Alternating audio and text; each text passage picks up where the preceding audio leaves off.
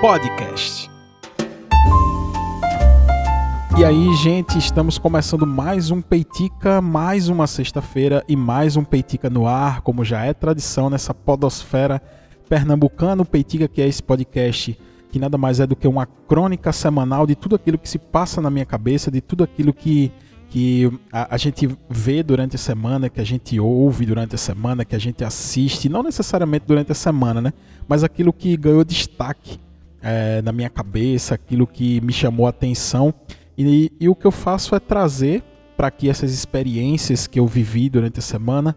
E ao invés de escrever, sei lá, para um jornal, para um outro veículo de mídia, que normalmente uma crônica ela é escrita, o que eu faço é chegar aqui e gravar tudo aquilo que eu penso em áudio e ter esse bate-papo aí, as melhores meia hora das suas sextas-feiras. Não que você só possa ouvir esse programa na sexta-feira, porque como ele está em formato de podcast, você pode ouvir esse programa a qualquer hora e a qualquer momento, em qualquer lugar. Como é que você faz para ouvir esse programa? Esse programa está no Deezer, esse programa está no Spotify, esse programa está no Anchor, está em todas as plataformas de podcast, agregadores de podcast. Esse programa também está no Medium. Então, se você usa aquela, aquela plataforma de, de blogs, de, de, de textos, de artigos, o Medium, eu fiz um Medium do Peitica para você que tem um. Ah, eu tô com uma certa dificuldade, eu não uso plataforma de streaming, eu não tenho Spotify, enfim. Então acessa o é, peitica.medium.com, tá? Peitica, desculpa, peiticapodcast.medium.com. Eu vou colocar os links aqui nesse episódio, tá? E se você tiver alguma dúvida sobre como ouvir o Peitica, você pode acessar as nossas redes sociais, que é o arroba Peitica Podcast, tanto no Instagram quanto no Twitter. Sim, eu reativei a arroba do Peitica no Twitter também. E se você quiser me seguir nas minhas contas pessoais, é o Rafa RPH no Instagram. Só lembrando que o Rafa é com PH. Então é R-A-P-H-A underline RPH. E no Twitter, Rafa underline O. É, então me segue aí porque toda vez que tem lançamentos novos do Peitica, a gente está sempre avisando, avisando tanto nas redes sociais do próprio Peitica quanto nas minhas pessoais.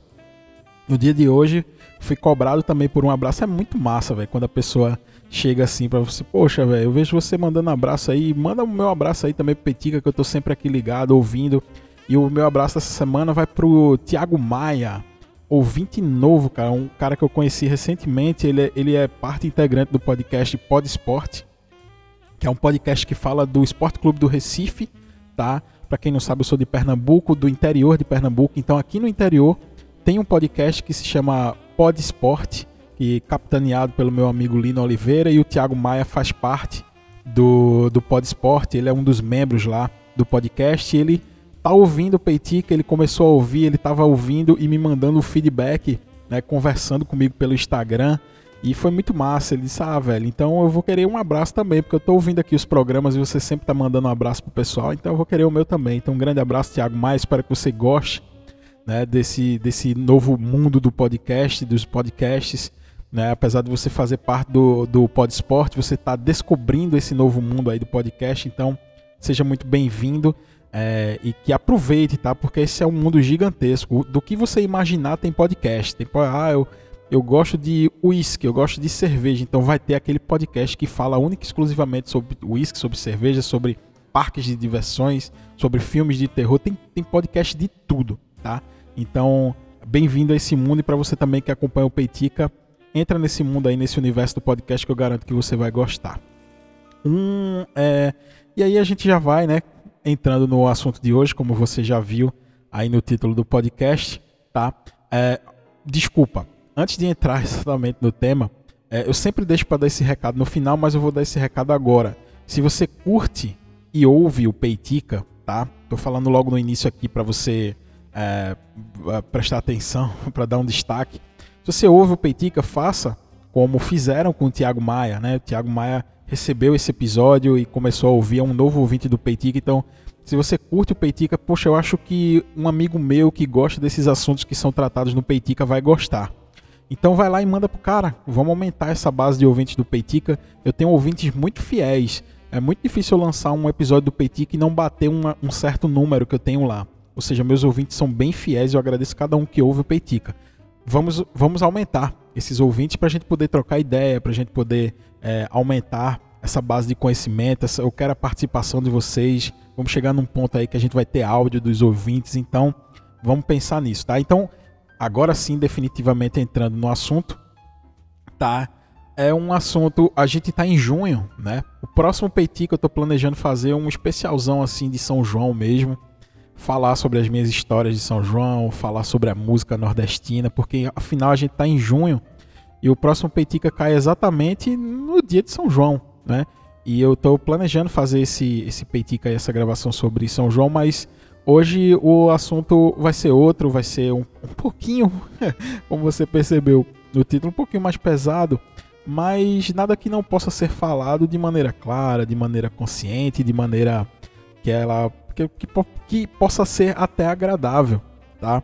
Não que este assunto seja agradável, mas esse é um assunto necessário quando se discute de uma maneira clara, objetiva e tranquila, sim, acaba se tornando um assunto inclusive agradável de se falar, mas obviamente que o que o que o, o tema em si ele não é nada agradável, até porque já faz quase dois anos, né, que a gente vive aí uma uma coisa que é, muitos nunca viveram, né?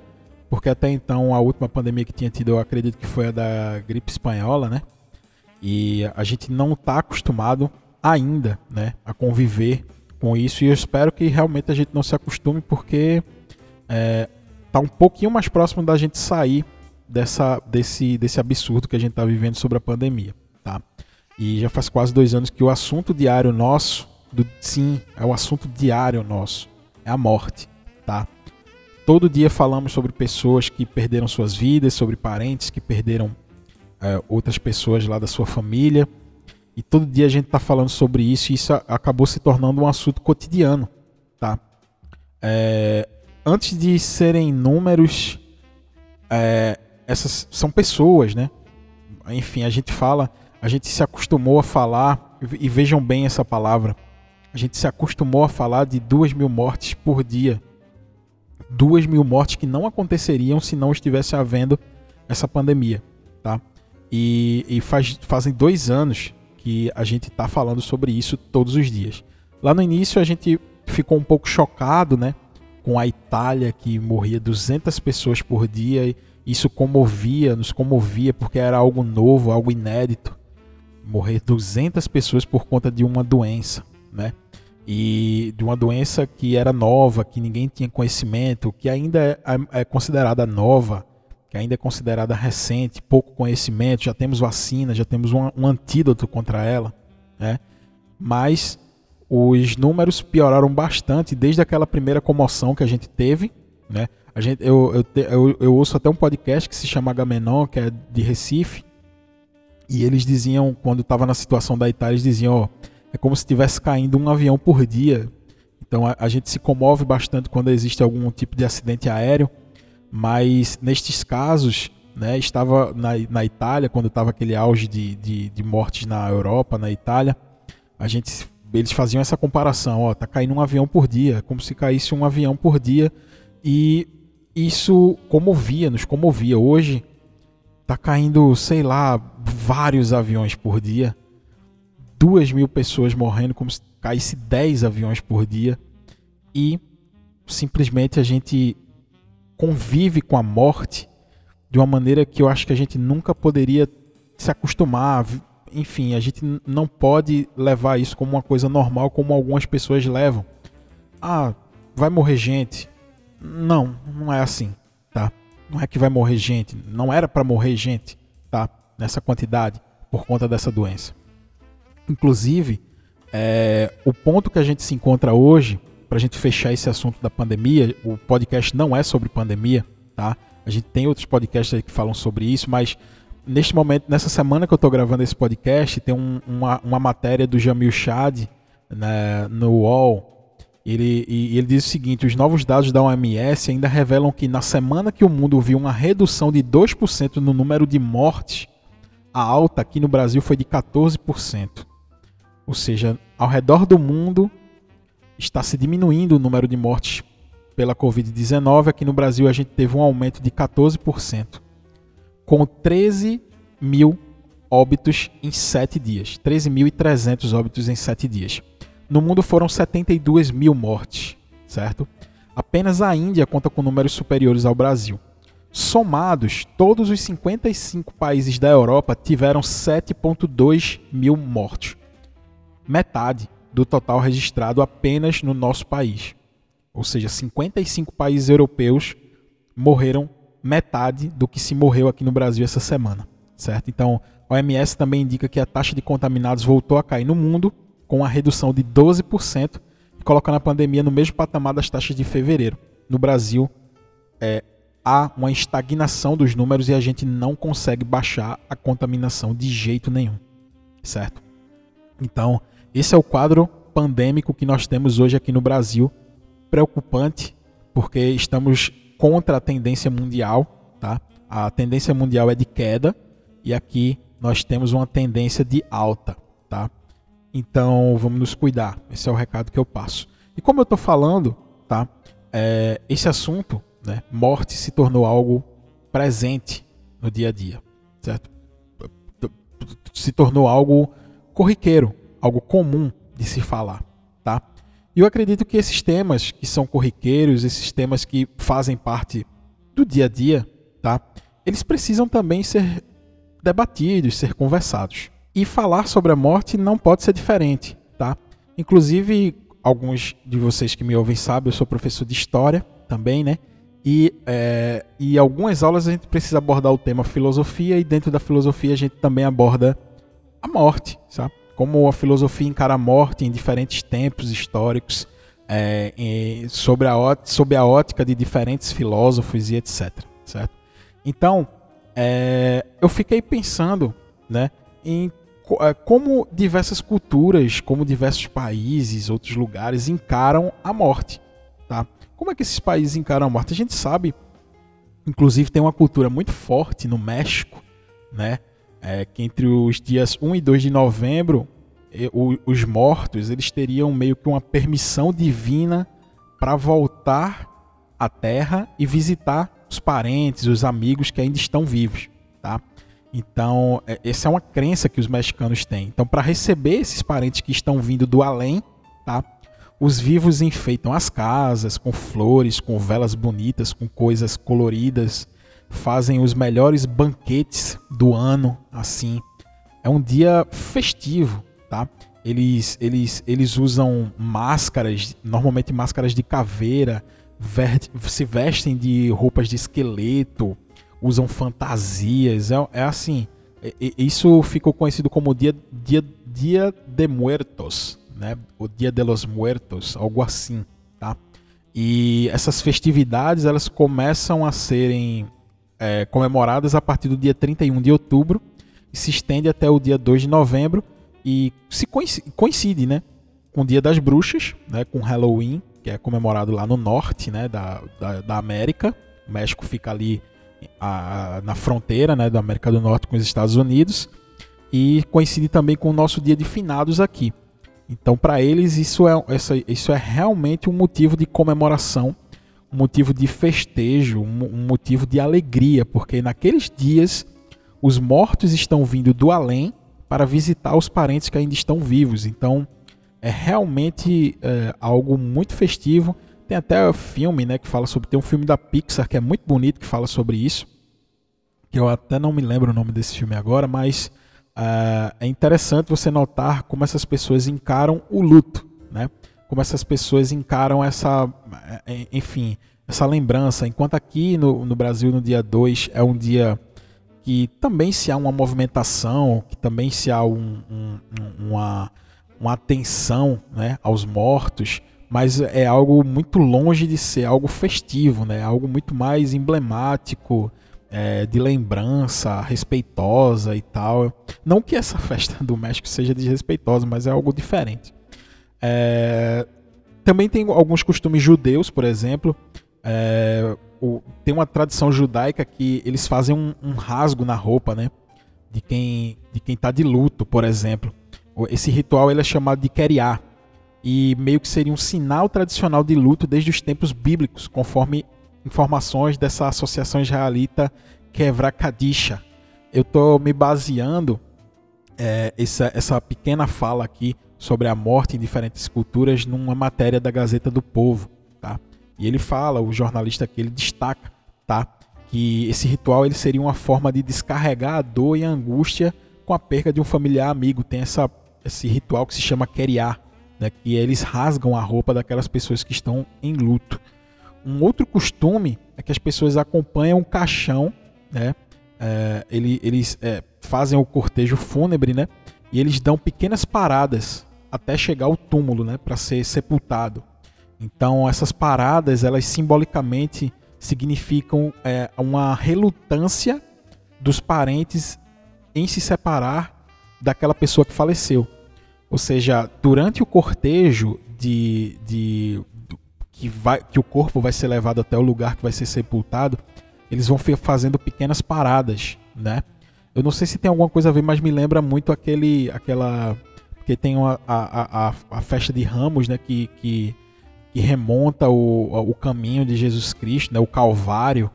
E nesse caminho tem diversas paradas, né? Eu não sei se tem alguma ligação, na, enfim, na história das religiões. Eu, eu me interesso bastante por, essa, por esse tipo de história das religiões mas eu encontrei uma semelhança aqui, um ponto comum, né?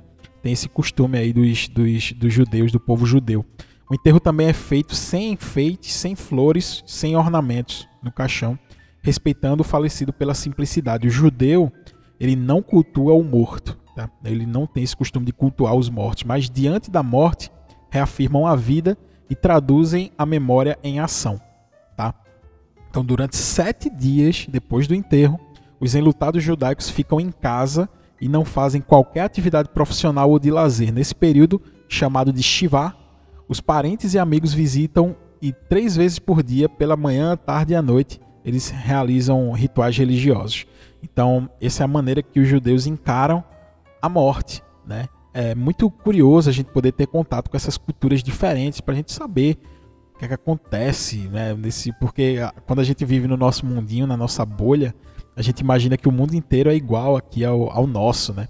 Quando a gente tem contato com essas outras culturas, a gente meio que fica, caramba, o mundo realmente ele é muito complexo para a gente simplificar com determinadas falas e determinados pensamentos. E aí também dentro da matéria tem tradições chinesas, né? É, ele, por exemplo, na China eles diferenciam o ritual, né, do, do, do luto, né, as tradições de acordo com a causa da morte, tá? O status do relacionamento, se era casado, se era solteira a pessoa, uh, e o status social da pessoa que morreu, tá? É, também, de forma geral, esse funeral dura sete dias, assim como o funeral judeu. Não, não exatamente o funeral, né? O, o, os judeus eles respeitam os sete dias de luto. Na China são realmente sete dias de funeral, tá? E eles usam roupas diferentes dentro do funeral. Por exemplo, os filhos daquela pessoa que faleceu, eles usam preto ou branco, né? E eles caminham na frente assim da procissão, né, do cortejo fúnebre, enquanto os netos e netas usam azul, né? O uso da cor branca simbolicamente lembra a morte, enquanto o vermelho está mais relacionado aos momentos felizes, como casamentos. Então lá você vê que na verdade aqui pra gente o luto ele é representado pela cor preta, né? Lá na China é representado pela cor branca. E aí se dá outras, outras, outros rituais, outros costumes chineses. Também tem o Islã, né, que ele, é, entre os muçulmanos, é, o momento do luto não deve ter alteração de voz, de lamentação, mas que seja vivenciado com equilíbrio e descrição. Né? Então, o, o, a pessoa que está enlutada pela perca do seu parente, ele comporta-se pacientemente, porque acredita que foi a vontade de Deus e que Deus está consolando ele. Então é muito difícil você ver um, um, um, um funeral islâmico muçulmano com, é, enfim, com, com aquelas pessoas que, que se desesperam mais diante da morte. Algumas vezes a gente observa aqui no Brasil, não que seja errado ou que seja certo, mas a gente percebe que lá existe essa tradição pelo respeito e pela paciência né, do enlutado. É muito curioso perceber essas, essas, essas coisas de diferentes culturas, porque a gente abre as nossas cabeças, né? Por, enfim, as nossas mentes, na verdade, cabeça não, né? Falar de abrir cabeça, mas é curioso, né?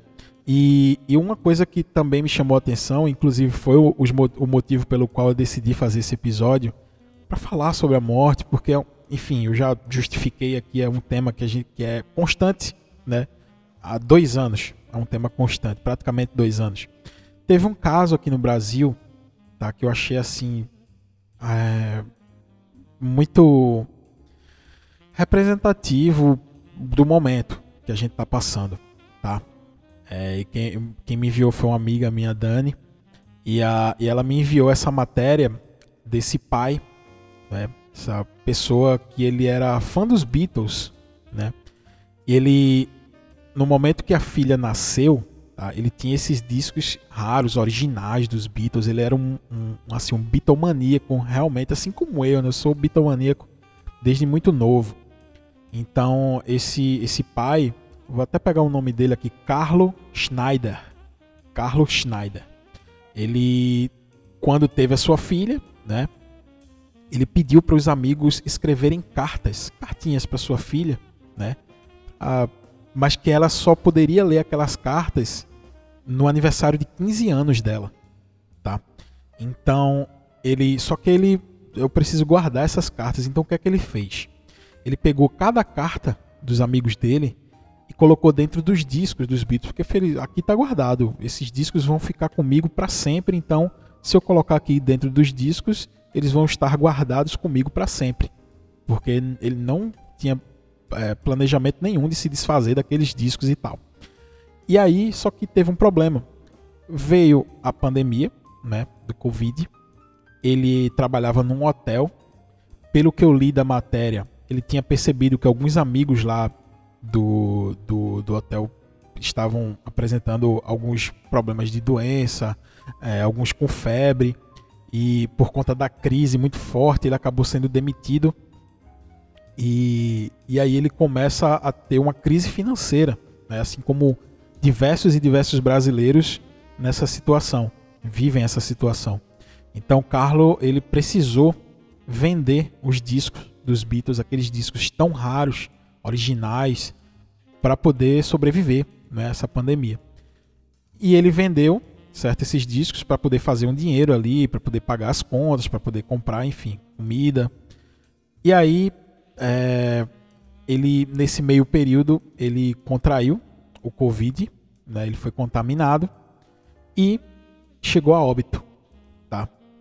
A, a filha dele, ele, ela tem 14 anos e vai completar. Ele, ela, ela, ele faleceu em março, né?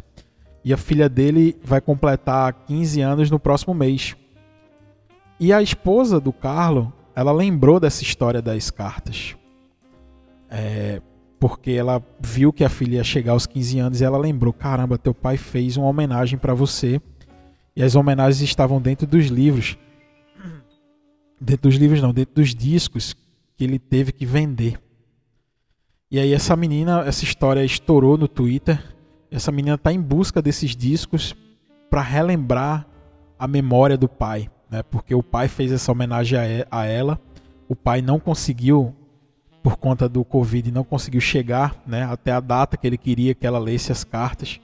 Por conta da Covid também, ele teve que vender os discos, ele não lembrou que aquelas cartas estavam lá. E essa menina ela tá em busca desses discos porque ele vendeu para o Brasil inteiro, né? Com a internet é mais fácil de vender. Ele vendeu esses discos para o Brasil inteiro e a comunidade bitomaníaca ela tá comovida aqui para ver se acha esses discos, tá? Para poder pegar essas cartas, não para pegar o disco de volta, mas para poder pegar essas cartas, porque para quem não conhece, às vezes a, a pessoa que gosta dos Beatles ele compra os discos não para ouvir necessariamente na vitrola e tal, compra para ter na, a obra, né? E às vezes esses discos ficam lá na prateleira por anos. Então, pode ser que as pessoas compraram um disco, nunca abriram sequer, tá lá guardadinho. E essas pessoas nem perceberam que tinha uma carta, né, escrita para uma menina que tinha acabado de nascer. Então essa, essa história, enfim, é uma maneira, né, é, de como essa pessoa encarou a morte também. E essa história recente, né, desse pai é, que enfim, perdeu a vida, né? E, e, e, conta a história dos Beatles, me fez, me fez lembrar uma outra história que eu tinha lido há muito tempo atrás, né? Eu, é, é, a matéria que eu achei foi de 2014, então provavelmente eu li essa matéria Eu fiquei sabendo dessa história em 2014. E o título da, eu fui buscar de novo essa matéria e o título da matéria diz o seguinte: Adolescente disputa partidas de videogame com o pai morto há 10 anos. É, parece uma, um título um pouco sensacionalista, mas eu explico a vocês o que aconteceu. É, é, foi um usuário do YouTube, né? Que na época ele emocionou diversas pessoas que eram inscritos no seu, no seu canal do YouTube, porque ele disse que ele encontrou o fantasma do seu pai num jogo antigo para Xbox. Eu vou explicar o que significa esse fantasma. Não tem nada de sobrenatural e, e do além aqui. Ele, ele publicou a, a, a, a seguinte história. Esse rapaz, ele contou que quando era criança, ele se divertia e, e, jogava muito ao lado do pai umas partidas de, de um jogo que se chama Rally Sports Challenge. É um jogo de corrida, tá? Para Xbox. Então ele jogava aos seis ele jogava, jogou até os seis anos com seu pai esse jogo, tá? E aos seis anos, quando ele tinha seis anos de idade, o pai dele faleceu, morreu. É, então o menino ele é, frustrado, né, muito triste porque ele jogava muito com o pai dele, ele simplesmente abandonou o Xbox e guardou, né? Então, 10 anos depois, tá? É, o, o, Xbox se manteve lá é, intocável. Porque ele tinha, enfim, medo das lembranças que poderiam surgir é, por conta do jogo. Então, 10 anos depois, ele foi lá e decidiu ligar de novo o Xbox dele. E aí ele começou a jogar aquele jogo, ele agora já mais maduro, já mais jovem, né? Ele começou, enfim, 16, 17 anos, ele começou a jogar de novo aquele jogo para relembrar do pai dele. Só que aí tinha uma coisa, tá? É, ele, ele explicou que quando um competidor ele bate um recorde da volta na pista mais rápida, ele fica registrado como um corredor fantasma. Ou seja, dentro do jogo, o jogo cria aquela volta, ele recria aquela volta que aquela pessoa fez, a melhor volta do jogo. Então, à época, o pai desse menino ele era dono desse título da volta mais rápida, né? E toda vez esse menino tentava, enfim, correr igual ao pai e nunca conseguia, né? Então, é, depois de 10 anos, um jogo lá encaixotado, quando ele religou o jogo, ele percebeu que aquela volta perfeita que o pai dele tinha feito continuava lá. Então ele voltou a jogar aquele jogo contra o pai. O pai que já tinha morrido há 10 anos atrás, né? Então ele ficou disputando é, corridas com o pai, porque o videogame guardou na memória aquela volta perfeita que o pai deu naquele jogo.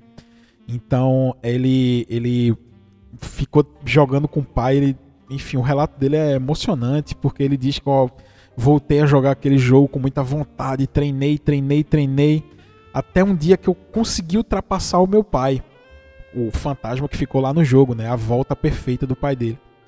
Ele conseguiu ultrapassar o pai, foi correndo, foi correndo, foi correndo. E quando ele ia cruzar a linha de chegada, ele simplesmente parou o carro porque ele não queria que a volta perfeita do pai dele fosse apagada do jogo, da memória do jogo. Então ele freou o carro e deixou que o carro do pai dele passasse à frente dele, porque assim ele continuaria tendo a lembrança do pai dele né, naquele jogo. É, e eu achei, e ainda acho, para quem é para quem é pai, né?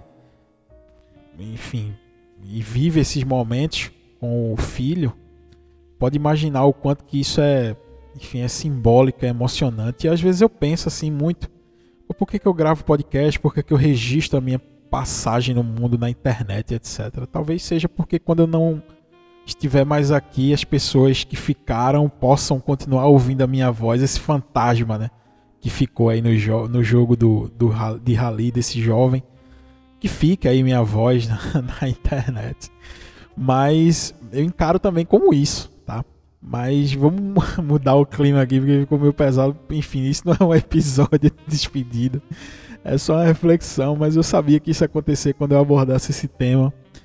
Mas enfim, para finalizar o Petica de hoje, que foi, é, foi pesado. Mas como eu falei, é, falar sobre esse tema também é muito importante, porque a gente fala sempre de maneira madura, de maneira clara, de maneira serena, da maneira como a gente tem que encarar isso. É, e para finalizar, como eu sempre faço, né? É, tem uma obra, tá? Eu sempre quase sempre eu termino os peiticas falando sobre algum filme que eu lembrei quando eu estava escrevendo o roteiro do episódio, que eu estava gravando o episódio. Esse filme mesmo eu lembrei quando eu estava fazendo, traçando o roteiro do episódio. E esse filme eu, eu assisti há muito tempo.